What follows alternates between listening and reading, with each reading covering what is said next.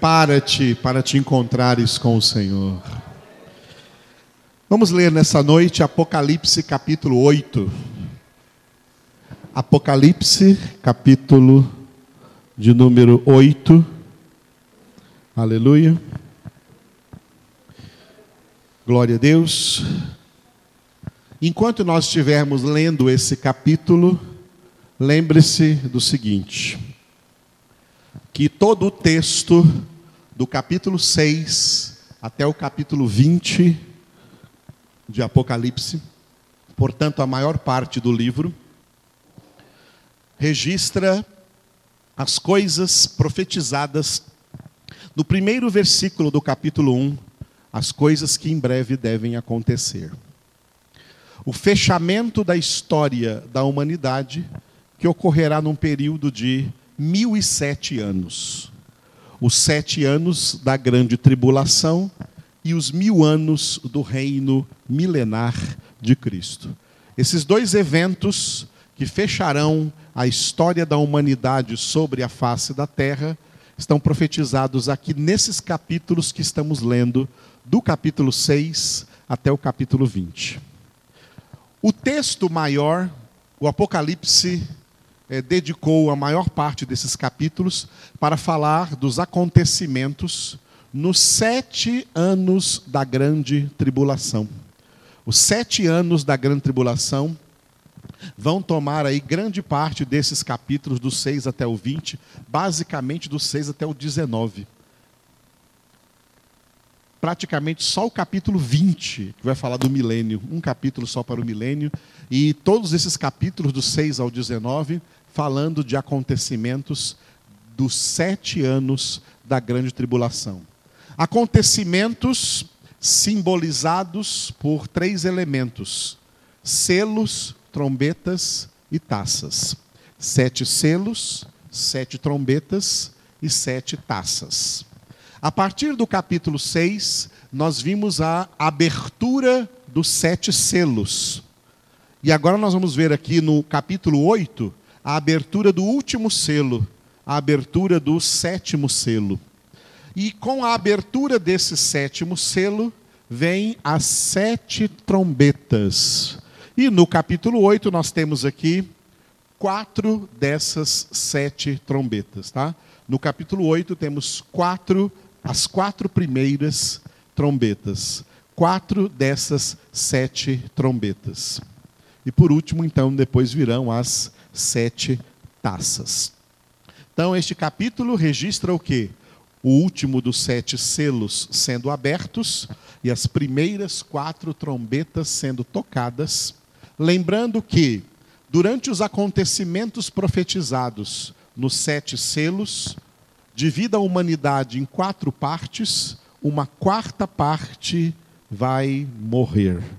E assim também uma quarta parte de todos os recursos naturais da terra. Vão sobrar três partes. Uma dessas três partes, que vai virar um terço, vai morrer durante o toque das trombetas. Então, com as trombetas, com o toque das trombetas, que vai ser é, basicamente no meio da grande tribulação, no meio dos sete anos da grande tribulação, início da grande tribulação, os sete selos, no meio da grande tribulação, as sete trombetas, e no fim da grande tribulação, as sete taças. Então, essas sete trombetas, com essas sete trombetas, metade da humanidade vai morrer e metade dos recursos naturais da terra serão extintos. E a outra metade, a última metade, vão morrer no sete, nas sete taças, nas sete taças no final da grande tribulação, que vai encerrar com a guerra do Armagedon, que será o que nós chamamos de dilúvio de fogo, para comparar com o primeiro dilúvio que foi de água primeiro extermínio universal foi pela água. O último extermínio universal, o extermínio de toda a terra, será pelo fogo. Muito bem, então leiamos o capítulo 8 com essa visão aí na nossa mente de onde estamos localizados aqui dentro do Apocalipse, na nossa leitura. Glória a Deus. Vocês começam a ler pelos versículos ímpares e eu vou ler os pares. Podem começar.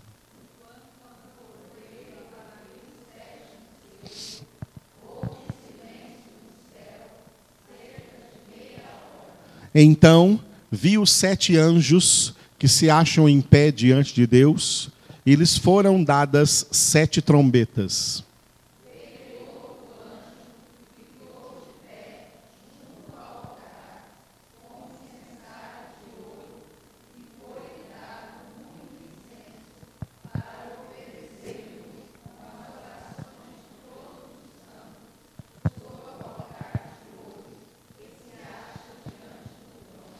E da mão do anjo subiu à presença de Deus a fumaça do incenso com as orações dos santos.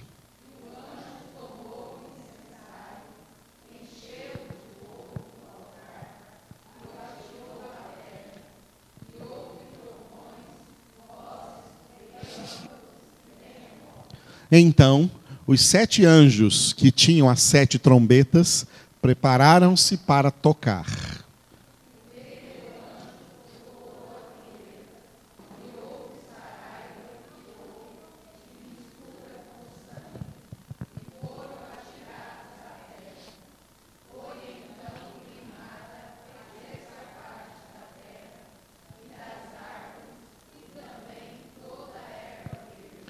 O segundo anjo tocou a trombeta, e uma como que grande montanha ardendo em chamas foi atirada ao mar, cuja terça parte se tornou em sangue.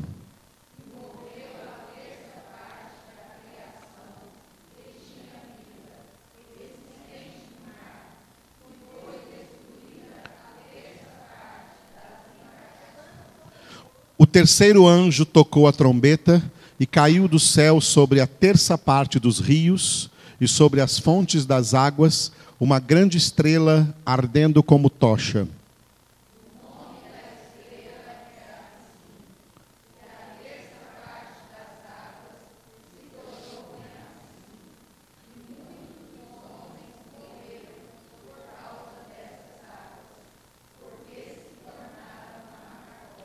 O quarto anjo tocou a trombeta e foi ferida a terça parte do sol, da lua e das estrelas, para que a terça parte deles escurecesse e a sua terça parte não brilhasse, tanto o dia como também a noite.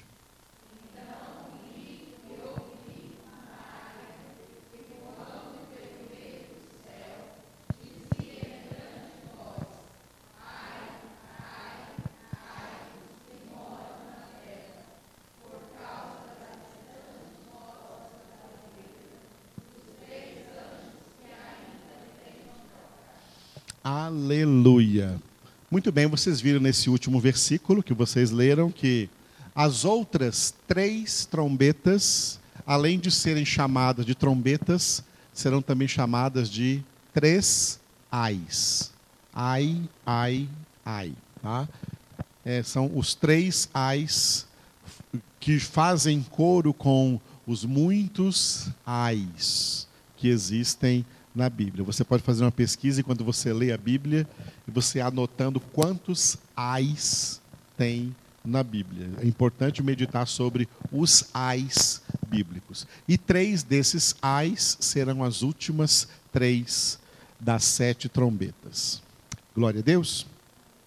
Muito bem, na nossa meditação nós vamos voltar para o capítulo 1, parte C, a parte C do versículo 4. Nós estamos vendo aí no início, você pode abrir abrir aí na sua Bíblia que o capítulo 1, versículo 4, João começa no versículo 4 saudando com a graça e a paz, né? E dizendo da parte de quem é essa revelação do livro Apocalipse, ou seja, da parte de Deus. Começando dizendo como que se referindo ao Pai, tá? da parte daquele que é que era e que há de vir. Agora, referindo-se ao Espírito Santo, da parte dos sete espíritos que se acham diante do seu trono. Repita.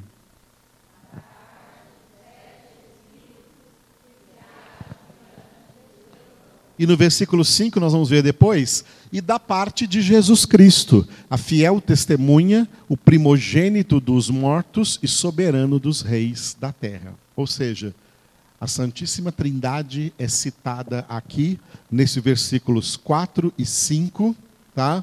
como sendo os autores do Apocalipse, como também os autores de toda a Bíblia. Os autores da Bíblia são eles, o Pai, o Filho e o Espírito Santo. Aleluia. Deus é o autor da palavra chamada Palavra de Deus embora tenha inspirado e usado homens.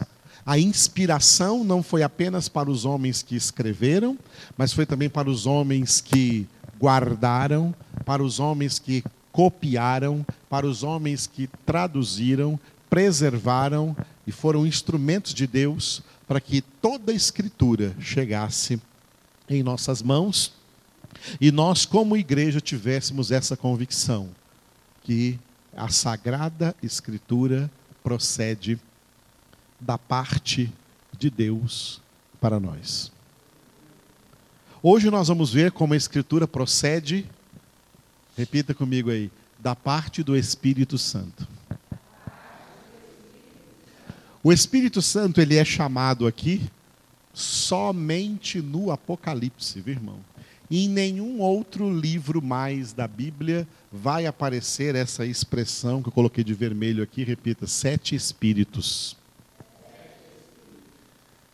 Essa expressão que só aparece no Apocalipse é uma expressão definindo um único Espírito, o Espírito Santo de Deus.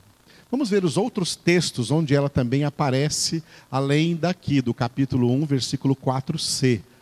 Ela aparece também no capítulo 3, versículo 1. Ao anjo da igreja em Sardes escreve: Estas coisas diz aquele que tem os sete Espíritos de Deus e as sete estrelas. Conheço as tuas obras, que tens nome de que vives e estás morto. Leiam.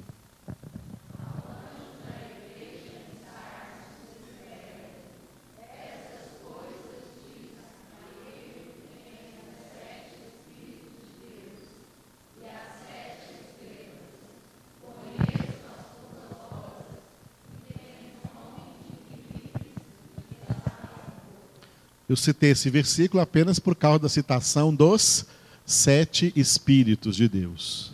Que interessante aqui já apareceu Espíritos com letra maiúscula, no outro tinha aparecido com letra minúscula. Eu copiei exatamente como está na Bíblia.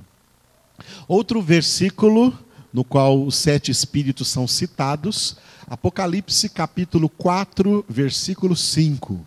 Do trono saem relâmpagos, vozes e trovões e diante do trono ardem sete tochas de fogo, que são os sete Espíritos de Deus. Leia.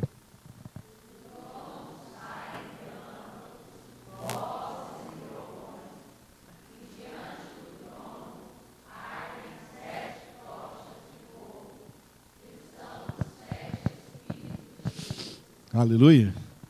Sete Espíritos de Deus nesses textos todos eles se referem ao Espírito Santo. Vamos ver daqui a pouco. Apocalipse 5, 6 é o último, é o último texto aí no Apocalipse e na Bíblia que aparece essa expressão sete espíritos. Então vi no meio do trono e dos quatro seres viventes e entre os anciãos de pé um cordeiro como tendo sido morto. Ele tinha sete chifres, bem como sete olhos que são os sete Espíritos de Deus enviados por toda a terra. Repitam.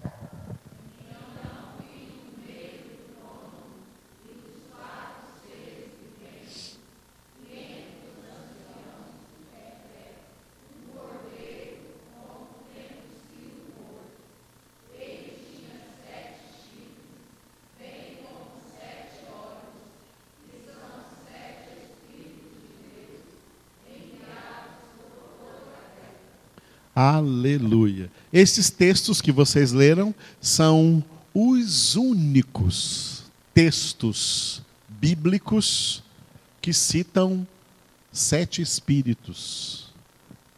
Mas essa expressão não está se referindo a espíritos estranhos e nem a anjos. Aqui está se referindo ao Espírito Santo. Por que está se referindo aqui ao Espírito Santo? Bom, essa é uma interpretação antiga, tá? uma hermenêutica, uma interpretação que vem para nós, antes de eu falar para vocês, eu vou dizer de onde ela vem. Vem lá do século II. Do século II, quando os primeiros intérpretes do Apocalipse, porque esse livro Apocalipse chegou nas mãos desses pastores responsáveis, desses crentes. Os pastores da igreja do século II foram pastores verdadeiramente de Deus, homens de Deus, e eles interpretaram as Escrituras. E isso chegou até nós em pergaminhos, em, em, em partes de livros que muitos se perderam, mas chegaram para nós e existe um estudo dentro da teologia que se chama é, patrística. Patrística vem de pais. Eles são chamados de os pais da igreja, ou seja, os primeiros pregadores, os primeiros intérpretes da escritura. E não encontrando essa expressão, sete espíritos, em nenhum dos outros 65 livros da Escritura, esses pregadores antigos trouxeram uma interpretação viável para nós, para toda a igreja, para nós entendermos que esses sete Espíritos de Deus está se referindo exclusivamente ao Espírito Santo de Deus. O Espírito Santo de Deus, ele é citado nas Escrituras, trazendo para nós algumas listas de coisas. Em 1 Coríntios 12, não precisa abrir, só anotar quem estiver anotando. Em 1 Coríntios 12, Paulo nomeou ali, fez uma lista de nove dons espirituais. Nove dons espirituais, que nós podemos citá-los, não na ordem que está lá, né, mas citar um por um dos nove. Um, um por um dos nove. Então repita comigo aí. Variedade de línguas, interpretação das línguas, profecia, discernimento dos espíritos, o mais importante deles todos, fé. Deu cinco, entendeu? Faltam quatro agora, diga. Curas, milagres, palavra da sabedoria, palavra do conhecimento. Esse aí, palavra do conhecimento, também é chamado palavra da ciência. Esses são sete, oh, desculpe, nove dons, nove dons do Espírito Santo para a edificação da igreja, tá? Pessoas que são usadas por esses dons são usadas para edificar a igreja. Nós já vimos hoje aqui, quando estávamos comentando o Salmo, o versículo 7 do Salmo 61, eu coloquei no, aqui para vocês o slide de Gálatas 5, 22, 23, onde tem uma nova lista, mas ali agora são as nove características do fruto do Espírito, o fruto do Espírito. Né?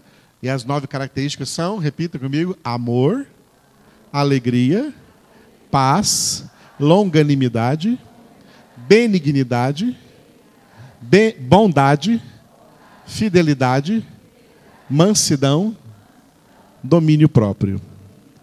Aonde falou fidelidade, tá? Na verdade, no, está escrito fé, porque a palavra fidelidade não existe na Bíblia. Ela vem do latim, não vem nem do grego, nem do hebraico, nem do grego do Novo Testamento, nem no hebraico do Antigo Testamento existe a palavra fidelidade.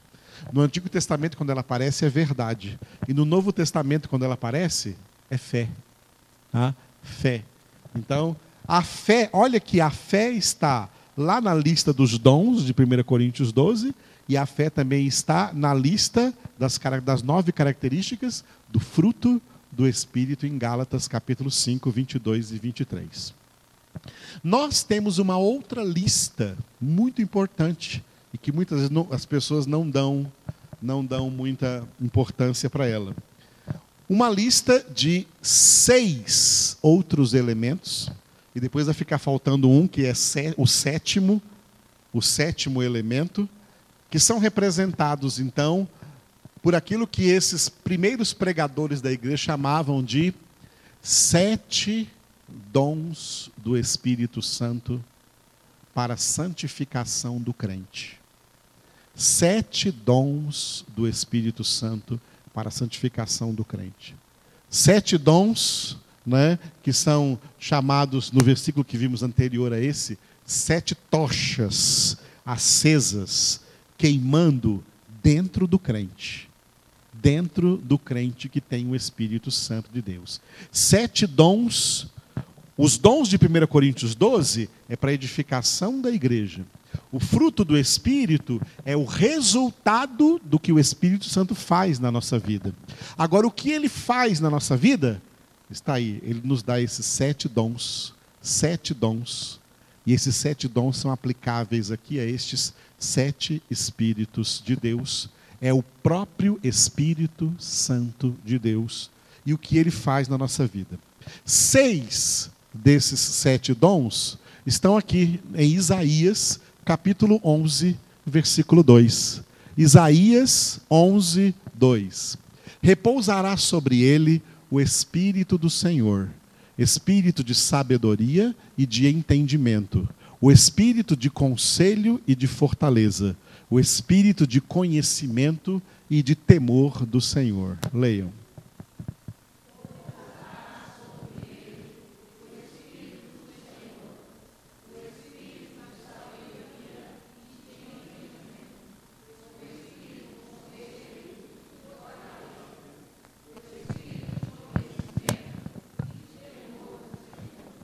Aqui nós temos seis elementos que eu coloquei de vermelho. Repita comigo: sabedoria, entendimento, conselho, fortaleza, conhecimento, temor. Temos seis. Aqui estão seis do que são chamados no Apocalipse sete Espíritos de Deus. Está faltando o sétimo. O sétimo, o sétimo, ele nos leva ao contato com todos esses outros seis. Se não tiver o sétimo, não terá nenhum desses seis. Todos esses seis provêm do sétimo, que eu vou falar por último. Antes de chegar no sétimo, vamos, vamos dar um toque em cada um desses seis aqui. Eu coloquei, preparei alguns slides para vocês. Coloquei lá em cima um dom natural que Deus dá a todos os homens. O dom natural que Deus dá a todos os homens não é um dom espiritual, é um dom natural. Diga, inteligência. O que é inteligência? É a, diga, capacidade de adquirir conhecimento. Inteligência é um dom natural. Deus dá inteligência a todos os homens todos os seres humanos têm inteligência, porque todos os seres humanos são dotados por Deus com essa capacidade de adquirir conhecimento. A inteligência faz parte da principal, do principal elemento da nossa alma. A sede da nossa alma é a mente. A mente pertence à alma e a mente se liga ao corpo através de um órgão misterioso e importantíssimo, um verdadeiro computador que Deus colocou dentro desse crânio, o cérebro. Tá? O cérebro humano, o cérebro humano é um computador tremendo criado por Deus para funcionar nele a mente que faz parte da alma. A alma, a parte mais importante da alma é a mente. É por isso que é na mente que está o segredo da transformação da nossa vida, transformando-nos mediante a renovação da mente. Romanos 12, 2. A mente invisível, imaterial, se liga ao corpo visível e material e ao mundo visível e material pelo cérebro, tá? Pelo cérebro. O cérebro é um instrumento físico da mente que é metafísica. Tá? Essa mente é dotada, portanto, de inteligência. Inteligência é a capacidade de adquirir conhecimento. O que é conhecimento? Diga, conteúdo a ser adquirido. Conhecimento é o conteúdo a ser adquirido. Deus simbolizou esse conteúdo lá no jardim do Éden pela árvore da vida e disse para o homem que ele podia comer de todas as árvores do jardim, inclusive da árvore da vida, mas que o homem não comesse da árvore do conhecimento do bem e do mal. O conhecimento do bem e do mal, portanto, era um conhecimento que Deus não queria que o homem adquirisse. Mas o homem adquiriu foi esse conhecimento errado. E esse conhecimento errado o afasta de Deus. Porque o verdadeiro conhecimento de Deus estava na árvore da vida. Porque a árvore da vida, lá no jardim do Éden, representava Jesus, representava a palavra de Deus, o Verbo de Deus. Deus nos deu inteligência para que nós adquiramos o conhecimento da Sua palavra. Foi bem claro isso, irmãos? Tá? Então diga: Deus me deu inteligência? Deu mesmo? Deus deu para você inteligência? Tem gente que ainda não inaugurou, né? mas tá, pode inaugurar. Tá? Deus te deu inteligência? Então diga: Deus me deu inteligência para eu adquirir o conhecimento da Sua palavra. Ok? Nós vimos lá que uma das características do Espírito Santo, em Isaías 11, 2, espírito de conhecimento. Mas nós vimos também espírito de, diga, entendimento. Em, diga, entendimento é igual a compreensão.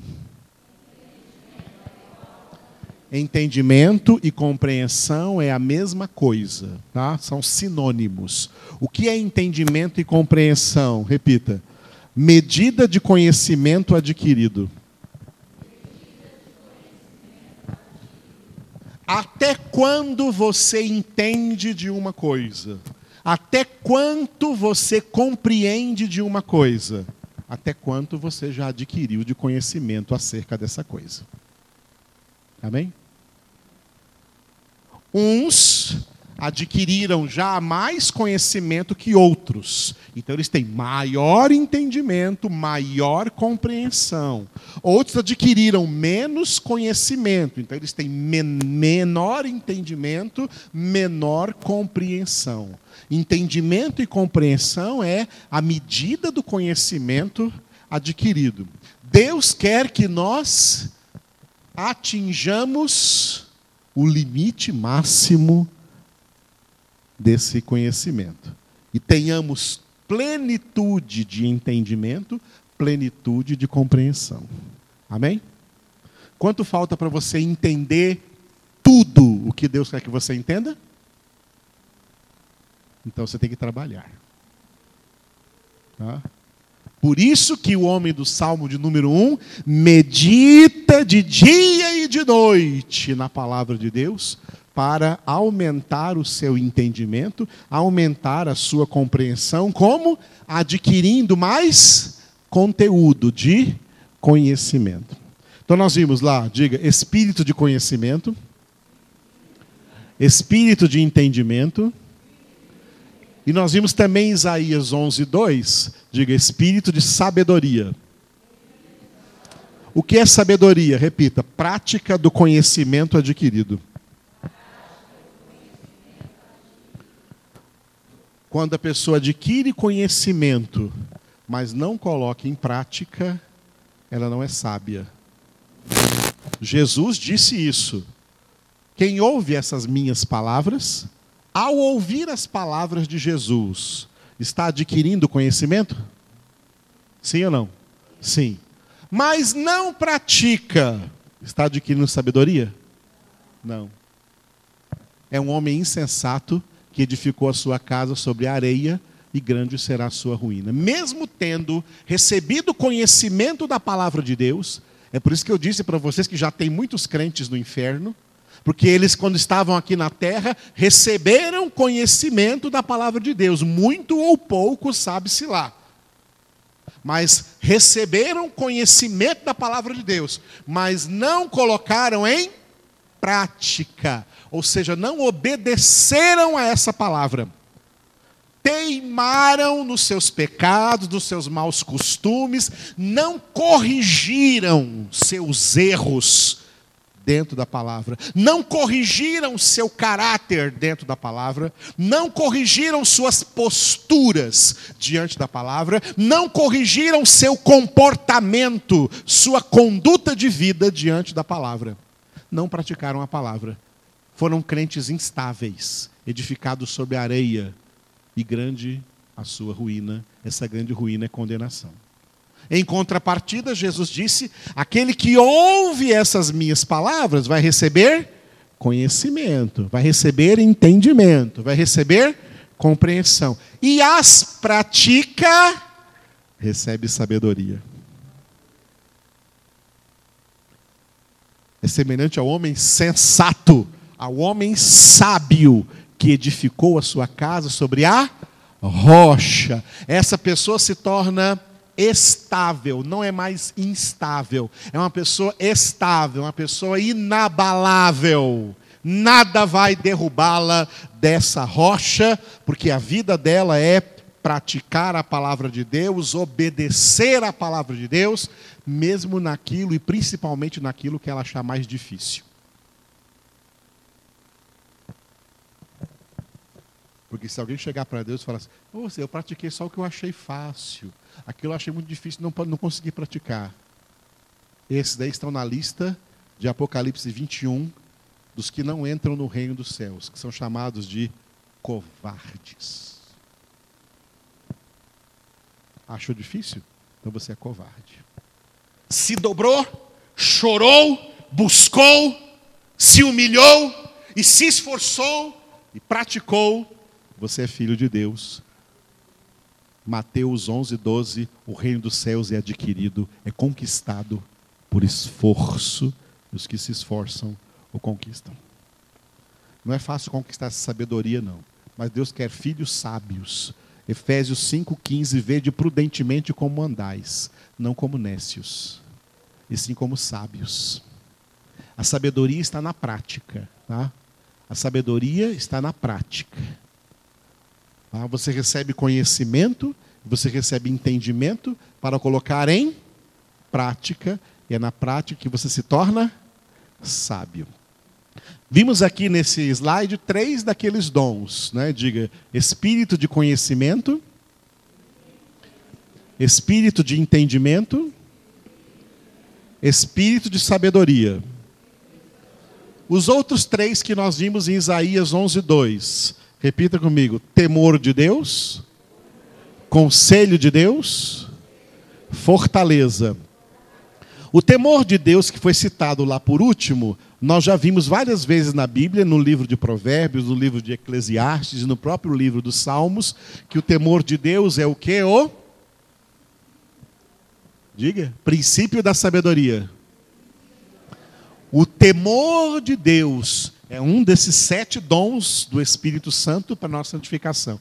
O Espírito Santo nos dá temor de Deus. O temor de Deus não é o fim da sabedoria, ele é o princípio da sabedoria. O fim da sabedoria é o amor. 1 João está escrito: o amor lança fora o temor. Tá? Quando você estiver cheio de amor e obedecendo a Deus por amor e não mais por temor, é porque Deus santificou completamente a sua vida já. O propósito de Deus é que nós cheguemos a praticar a Sua palavra por amor, mais que por temor. Mas se faltar amor, então é por temor. Pode temer. Tenha medo. Tenha muito medo. Tema. Jesus falou assim: não temam aqueles que matam o corpo. Temam aquele que pode lançar o corpo e a alma no lago de fogo e de enxofre. A esse deveis temer. temor do Senhor é o princípio da sabedoria. A santificação acontece assim.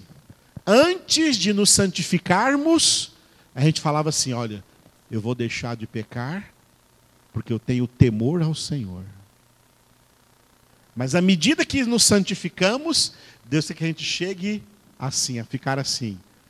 Olha, antes eu estava deixando de pecar pelo temor do Senhor, mas agora estou deixando de pecar porque eu amo o Senhor. É aí que Deus quer que a gente chegue. Mas não é fácil chegar aí, não. Por isso o caminho, o amor é o caminho sobremodo excelente. Mas o princípio dele é pelo temor. Amém? Quando você já tiver 50% de amor, ainda precisa de 50% de temor. Quando chegar a 90% de amor, você ainda precisa de 10% de temor. Quando chegar a 99% de amor, você ainda precisa de 1% de temor, porque a falta dele pode levar tudo a perder.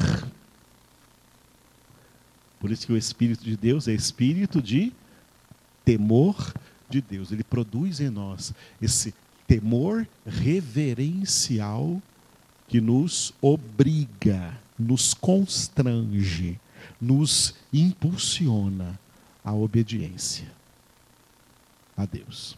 Amém? O conselho, espírito de conselho, estava escrito lá. O conselho de Deus é, diga, conteúdo da sua palavra. Deus diz para todos os seus filhos assim, ó. Olha aqui para mim. Ó. Deus diz para todos os seus filhos assim, ó. Meu filho, minha filha, eu tenho um conselho para você. Aqui, ó. Esse é o meu conselho. O, meu conselho. o filho obediente segue o conselho do pai. O conselho do pai para nós está aqui.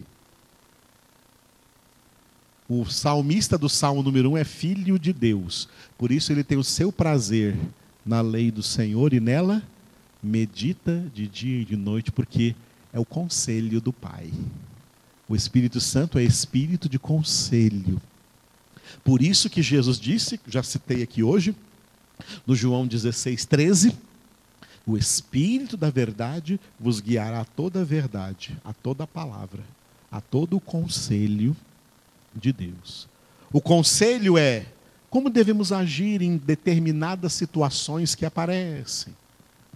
Não aparece na sua vida determinadas situações em que você pensa: como é que eu devo agir? Como você deve agir em cada situação que aparecer, está tudo na Escritura. Está tudo na Escritura. Se você medita nela de dia e de noite, você já tem o conselho. Você não precisa buscar conselho com mais ninguém, porque você já tem o conselho certo do que deve fazer. No Salmo 119 tem um versículo que o autor do Salmo diz assim: Os teus estatutos, Senhor, são os meus conselheiros. Os meus conselheiros são os seus estatutos, o que o Senhor manda aqui. Tá? Quem segue o conselho de Deus não erra. Agora, quem, não, quem abandona o conselho de Deus, segue conselhos de ímpios, está hum, tá perdido conselho de Deus. O Espírito Santo, portanto, é espírito de conselho. E também, a última aqui, a última coisa, espírito de, diga, fortaleza. O que é a fortaleza? Diga, o resultado da palavra de Deus. Aquele que medita na palavra de Deus de dia e de noite, e que se esforça para praticá-la, obedece a essa palavra, à medida que ele o faz, que ele faz essas coisas, ele vai se tornando de uma pessoa fraca em uma pessoa forte. João chegou a escrever para jovens crentes que se tornaram jovens fortes, o que é raro de ver hoje. Tá? Só vê jovem na fraqueza. Tá? Ah, ah, jovens, vós sois fortes. 1 João 2. Vós sois fortes, porque a palavra de Deus permanece em vós e tendes vencido o maligno. É a palavra de Deus, é por meio dessa palavra que o Espírito Santo se torna em nós espírito de fortaleza, de fortalecimento, ele nos fortalece. Que também está dentro do significado da palavra consolação ou consolador. O Espírito Santo é o consolador, em grego parakletos. O consolador, a palavra consolador é a mesma coisa de, é sinônimo de confortador. Confortar, dentro dessa palavra confortar, está a palavra fortaleza, fortalecimento, fortalecer. Confortar é fortalecer. O Espírito Santo é o nosso confortador. É aquele que nos fortalece por meio da palavra de Deus. Para sermos em todas as circunstâncias mais que vencedores. Então vimos aqui seis, não foi? Vou voltar no anterior para vocês repetirem comigo. Diga: espírito de conhecimento, espírito de entendimento, espírito de sabedoria, espírito de temor de Deus, espírito de conselho de Deus, espírito de fortaleza. Estes seis elementos importantes que o Espírito Santo quer nos dar depende do sétimo. O sétimo Está lá na epístola de Paulo a Timóteo, 1 Timóteo 4, 7, 8. Onde Paulo disse para Timóteo assim: Mas rejeita as fábulas profanas e de velhas caducas. Exercita-te pessoalmente na piedade, pois o exercício físico para pouco é proveitoso, mas a piedade para tudo é proveitosa, porque tem a promessa da vida, que agora é e da que há de ser. Repita.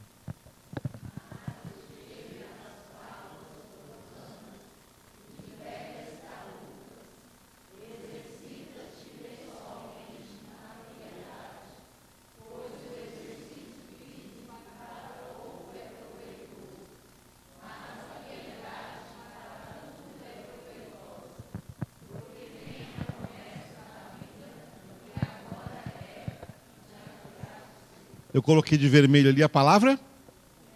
Diga forte: piedade. O Espírito Santo é espírito de piedade. Muita gente não sabe o que é piedade. Tem gente que pensa que piedade é dó. Dó não é piedade. Dó é uma nota musical. Dó, ré, mi, fá, sol, lá, si. Tem gente que pensa que, dó, que piedade é pena. Pena não é. Pena é das aves das galinhas, dos passarinhos, tem pena. Esse questão das pessoas dizer, ah, eu tenho dó, eu tenho pena, isso aí não procede de Deus. Isso é emoção carnal, natural, humana e não de pessoas convertidas. Pode ver que Deus não tem dó de ninguém. Deus não tem pena de ninguém. Deus tem uma coisa muito diferente, ele tem misericórdia ele tem compaixão. É totalmente diferente. Tá? Dó e pena são coisas naturais, sentimentos naturais, mas que não produzem fruto algum na vida de quem os tem. Mas misericórdia e compaixão vêm de Deus na nossa vida, procede do Senhor.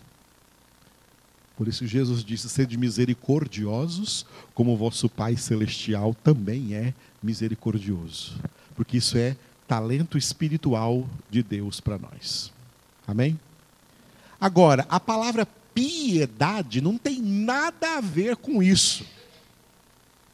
Nós só lembramos disso quando fala de piedade. Piedade não tem nada a ver com isso.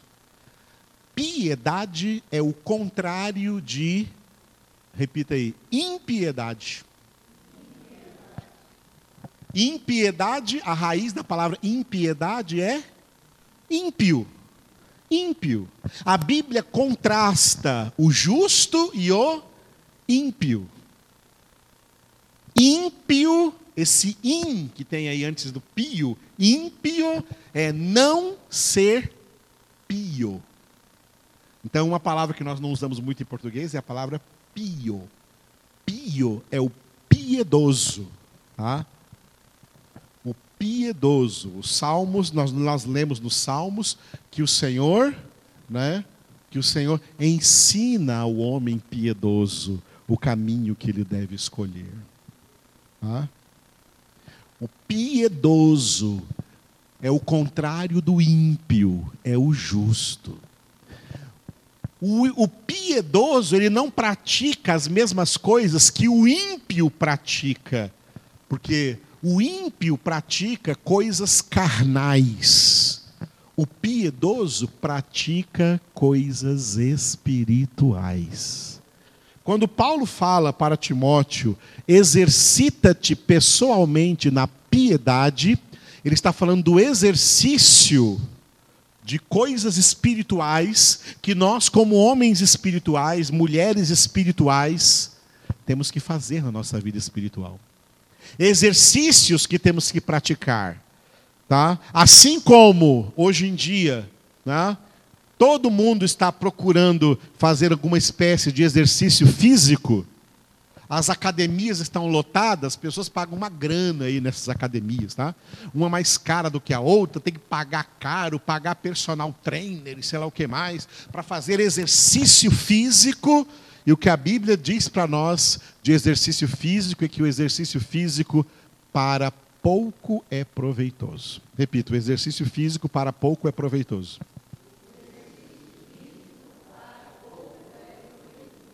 Mas a piedade para tudo é proveitosa, porque tem a promessa da vida que agora é e daqui há de ser. Então, que exercício é esse? Quantas horas você passa na academia? E quantas horas você passa fazendo o exercício da piedade? O que é o exercício da piedade? Vamos colocar aqui três elementos. Primeira definição de piedade, diga, o exercício da verdadeira espiritualidade.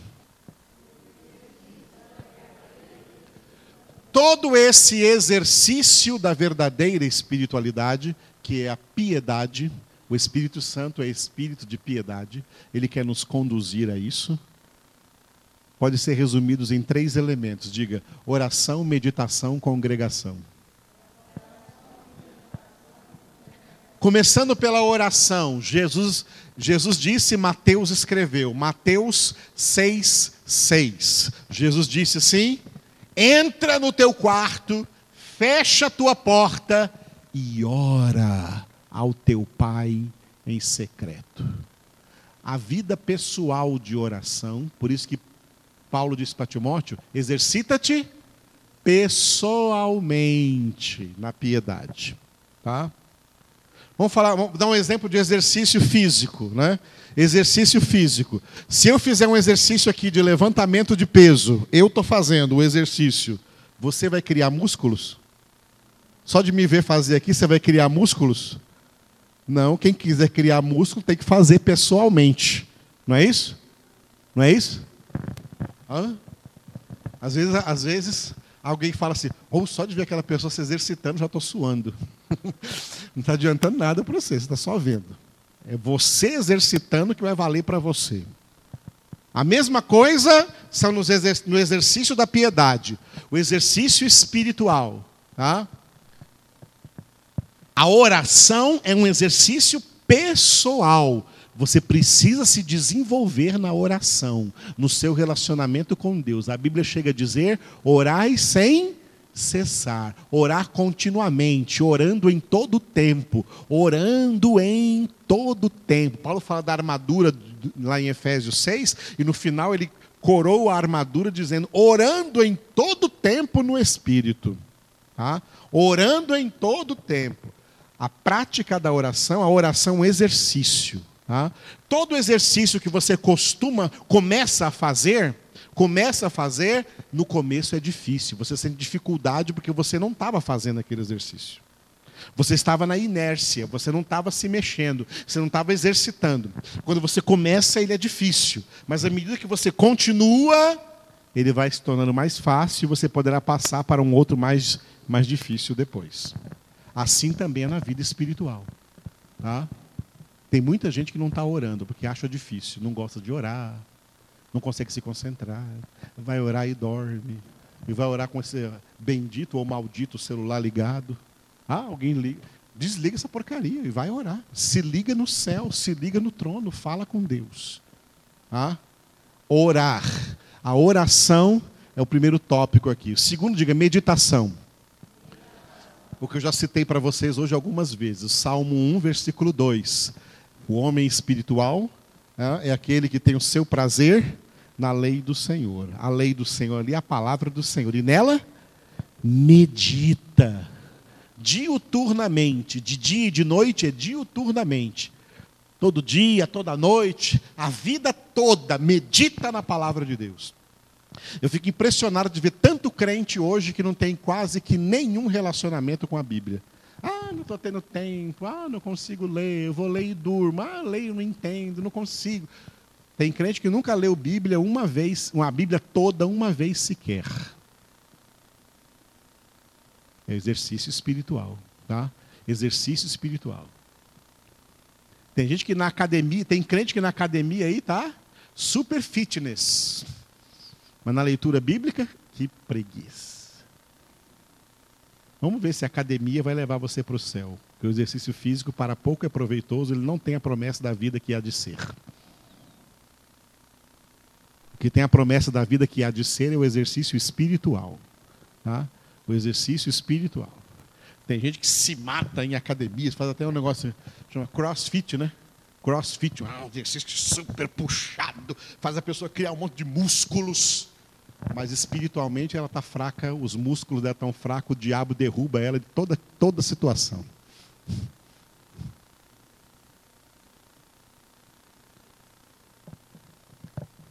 Você tem que fazer esse esforço, tá?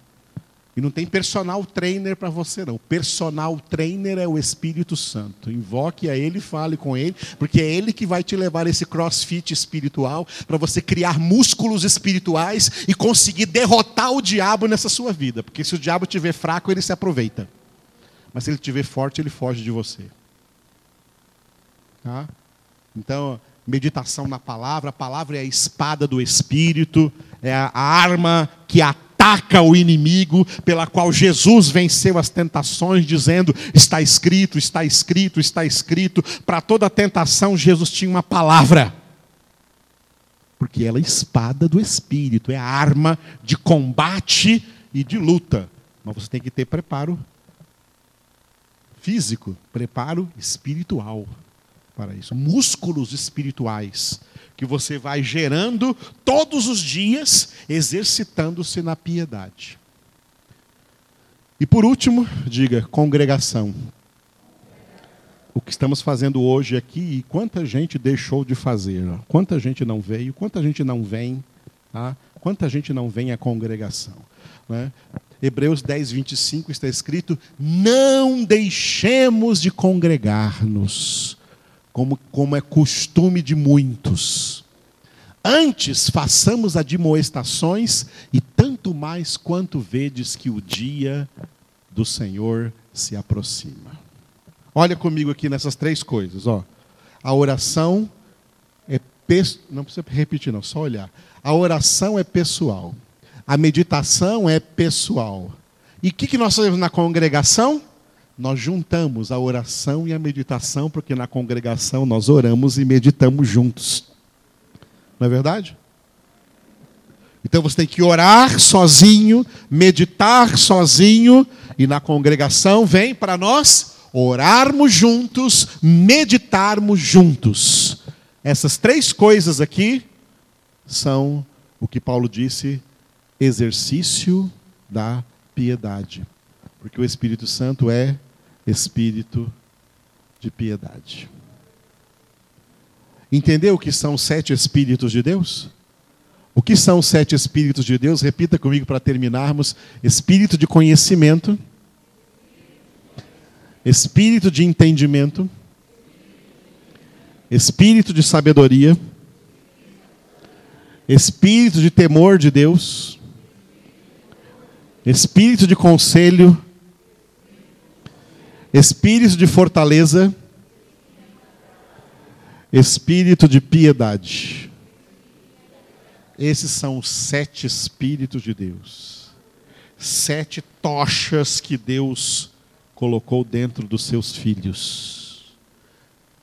Aleluia. E elas têm que queimar dentro de nós para sempre. Aleluia. O pentecostalismo na terra se tornou pobre. Porque ele virou só dom de língua,